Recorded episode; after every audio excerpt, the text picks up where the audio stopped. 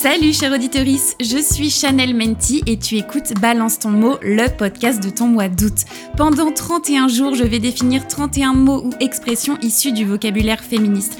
Et au livre sur le bretzel, je fais matcher à chaque fois une reco culturelle. Livres, séries, BD, films, musique, documentaire, de quoi occuper tes longues soirées caniculaires. Installe-toi bien confortablement sur ton transat ou ton strapontin de métro et c'est parti pour 5 minutes de féminisme à la sauce pop culture.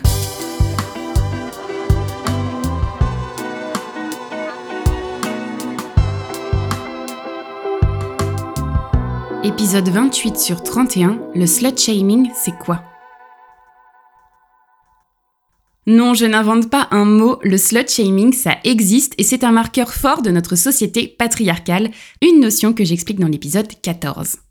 Un mec qui couche avec plein de meufs, c'est un don juan. Une femme, une fille facile. Cette image définit assez bien ce qu'est le slut shaming. C'est un mélange de deux mots, slut, qui veut dire salope, et shaming, qui veut dire honte. Donc si on traduit littéralement, ça donne en français couvrir de honte les salopes.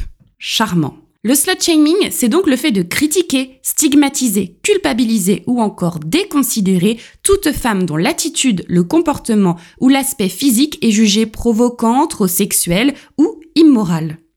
Ce phénomène entretient l'idée que le sexe est dégradant pour les femmes. Charmant, je vous ai dit.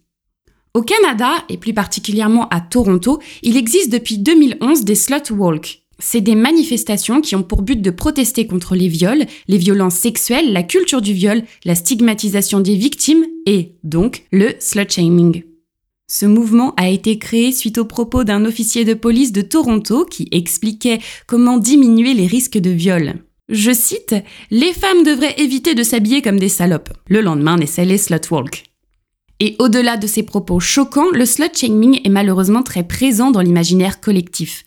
La sexualité féminine est taboue quand celle masculine est glorieuse. Aux USA, par exemple, il existe une commission fédérale des communications qui joue le rôle de la police des mots dans les fictions. C'est un réel combat qui est engagé entre les créatrices de fiction et la commission pour, notamment, l'utilisation du mot clitoris. Tantôt accepté quand il est question de dialogues médicaux, tantôt refusé quand c'est pour parler de plaisir. Shonda Rhimes a dû, dans la saison 2 de Grey's Anatomy, inventer un mot pour parler du vagin, vajayjay, quand, dans le même épisode, le mot pénis avait été utilisé 17 fois. Sur les réseaux sociaux, cette problématique est aussi au cœur du débat. Un téton féminin sur une photo est supprimé par Instagram quand les tétons masculins peuvent inonder notre feed. Ou bien le débat autour du crop top, vous savez ce t-shirt court qui laisse dévoiler le nombril, fort pratique quand il fait chaud et qui serait responsable de la déconcentration des garçons. Je pense qu'on peut dire qu'on assiste à un réel manque de discernement. Une série qui décomplexe la sexualité féminine avec brio, c'est Girls de Lena Dunham. Pour la première fois, on voit un corps de femme qui ne correspond pas aux normes sociales. On y parle aussi de plaisir féminin, le tout avec un réalisme et une authenticité folle. Cette série est un vrai bijou. Sur six saisons, on suit un groupe d'amies new-yorkaises. Cette série commence un petit peu à dater, 2012 pour la première saison, mais clairement, cette série a changé la représentation des femmes dans les fictions. Si tu veux rire et pleurer avec un groupe de meufs badass, il faut absolument que tu regardes la série Girls.